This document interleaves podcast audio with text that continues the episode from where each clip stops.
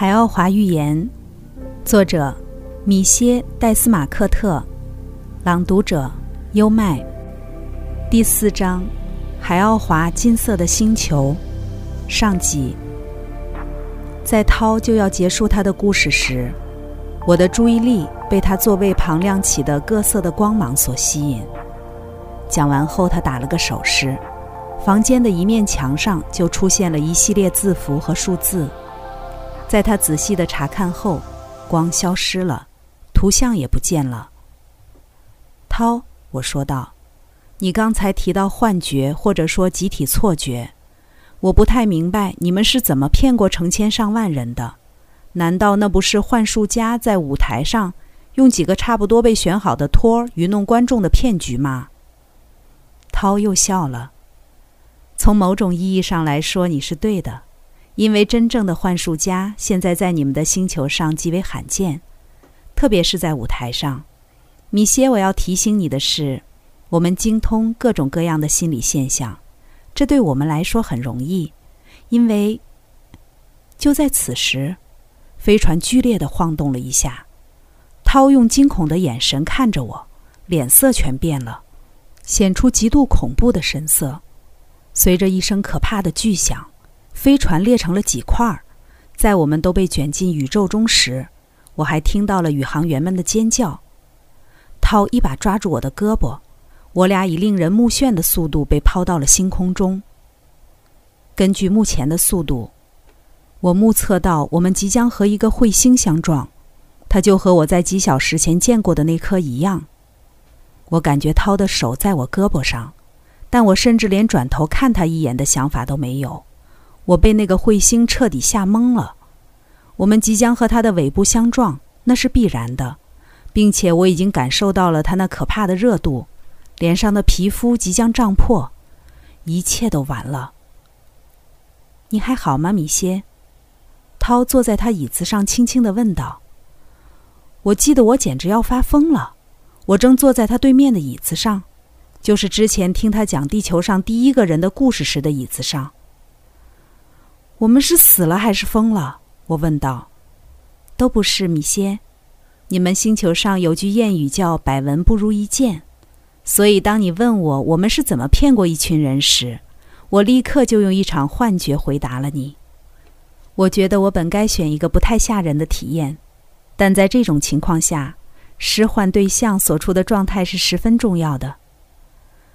太神奇了！我从未想过它可以这样发生。这也太快了，而且是那么真实，整个场面都是，我都不知该说什么好了。我只想请你别再这么吓我了，不然我会被吓死的。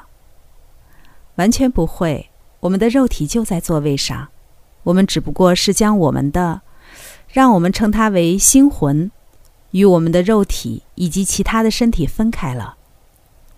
那其他的身体都有哪些？其他的。有生理的、标准心理的和灵体等等，通过一个心灵感应系统，由我的大脑发出。这种情况下，它就像一个发报机，你的星魂体就与其他身体分开，与我的星魂体建立了直接联系。我想象的一切都被展现给你的星魂体，完全就像它正在发生一样。唯一的问题是，因为没时间让你做准备。我不得不非常谨慎。这是什么意思？哦，就是当你要制造一场幻觉时，接受者或接受者们应该准备好去看见你想让他们看见的事物。举例来说，如果你想让人们看见天上有艘飞船，让他们期待去看见一艘飞船是非常重要的。如果他们期待的是一头大象，那他们将永远也看不见飞船。所以，当你用适合的词语和操纵巧妙的暗示时，观众就会与你一起期待着看到一艘飞船，一头白色的大象，一头白色的大象或法蒂玛圣母，一个在地球上的典型例子。对一个人施幻，要比对一万个人施幻更容易吗？一点儿也不是，正相反，只要有几个人产生幻觉。一场链式反应就会被引发。当你使观众的星魂体离体并开始失幻时，他们会互相感应的。这有点像著名的多米诺骨牌。当你推倒第一张牌后，剩下的都会倒下，直到最后一张。所以，这是和你玩的一个很简单的把戏，因为你离开了地球，心中多少存有一些疑虑，你不知道接下来会发生什么合乎逻辑的事儿。我利用了这种常见的一个人在乘坐飞行器时总会害怕的情况，有意无意的害怕爆炸或坠机。既然你曾在屏幕上见过彗星，为什么不也利用它一下？如果不让你再靠近它时感觉脸部被烤，我也可以让你在穿过彗尾时以为脸被冻僵了。总而言之，你会把我搞疯的。时间这么短是不会的。但那一定超过了五分钟吧？不过十秒钟，就像做一个梦，或者我应该说一个噩梦。其实他们的发生方式都大致相同。比如你正在睡觉并开始做梦，你和一匹白色的骏马站在田野中，你靠近那匹马去抓它，但每次它都跑开了。经过五六次尝试之后，那当然要花时间了。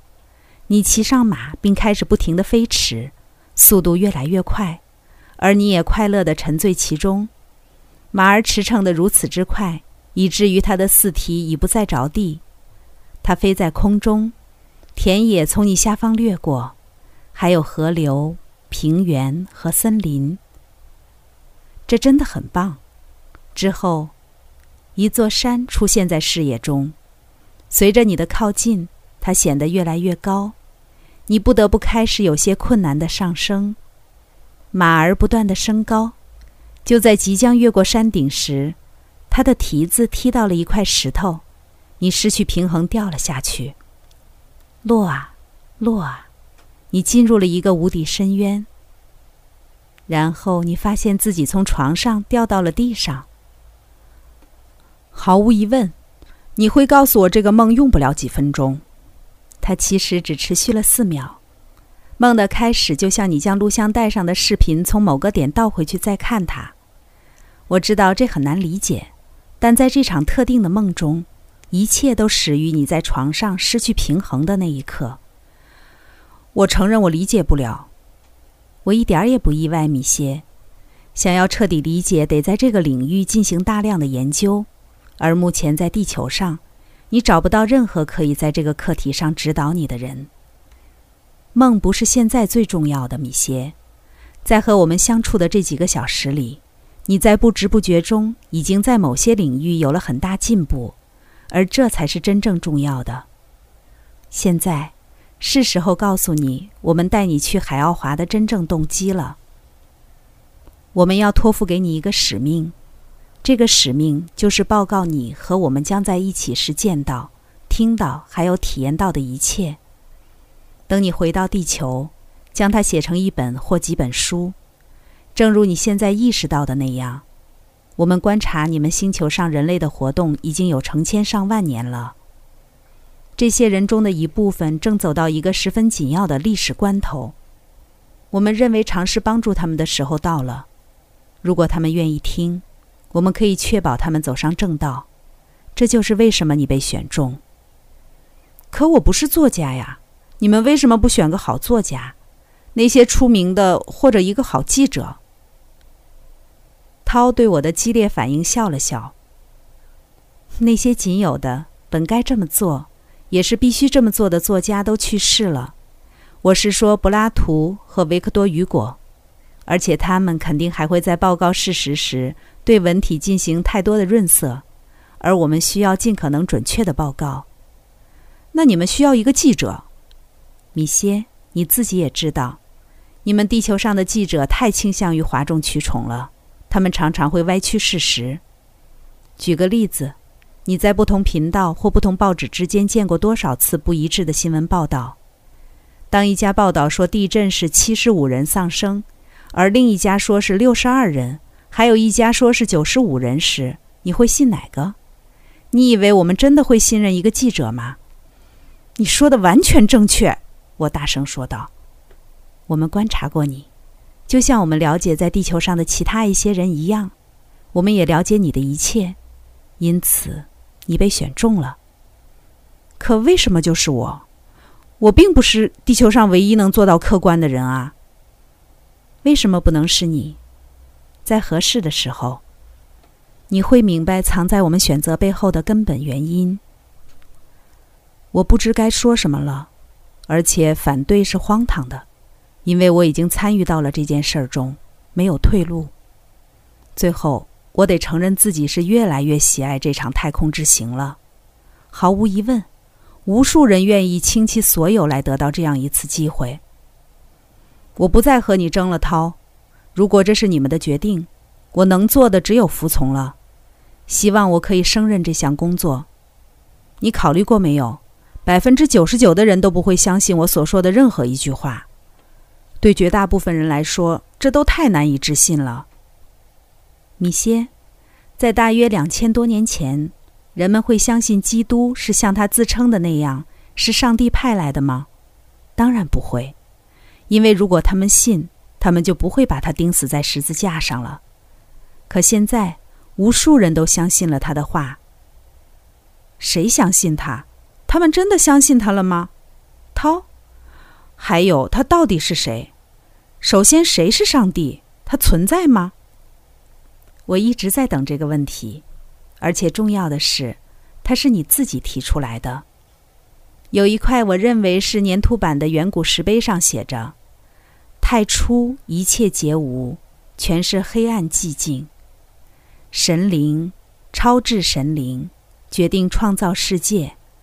他命令四种超级力量。”人类的思维，即便是高度发达的思维，也很难理解这件事。实际上，从某种层面上讲，这是不可能的。但是，你的灵体离开肉体后，却可以很好的明白原因。不过，我有点说过头了。让我们回到太初吧。太初一切皆无，除了黑暗和一个灵魂，那灵魂便是神灵。神灵在过去是，在现在也是无比强大的，强大的远超任何人类的想象。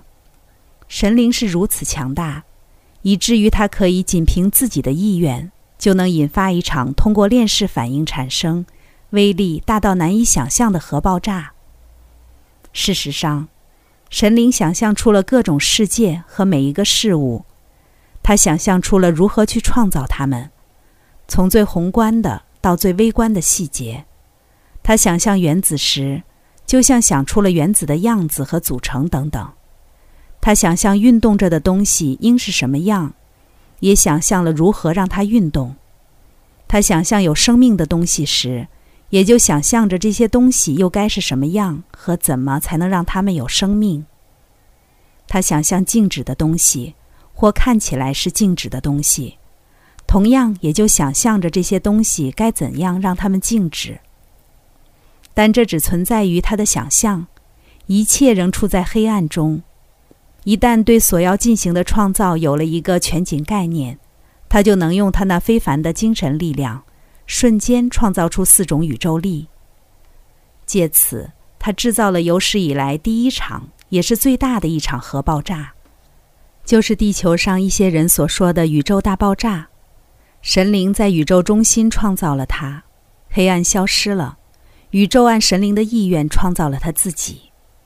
于是神灵从过去起就在宇宙中心，现在也是，而且将一直在那里，因为他是宇宙的主人和创造者。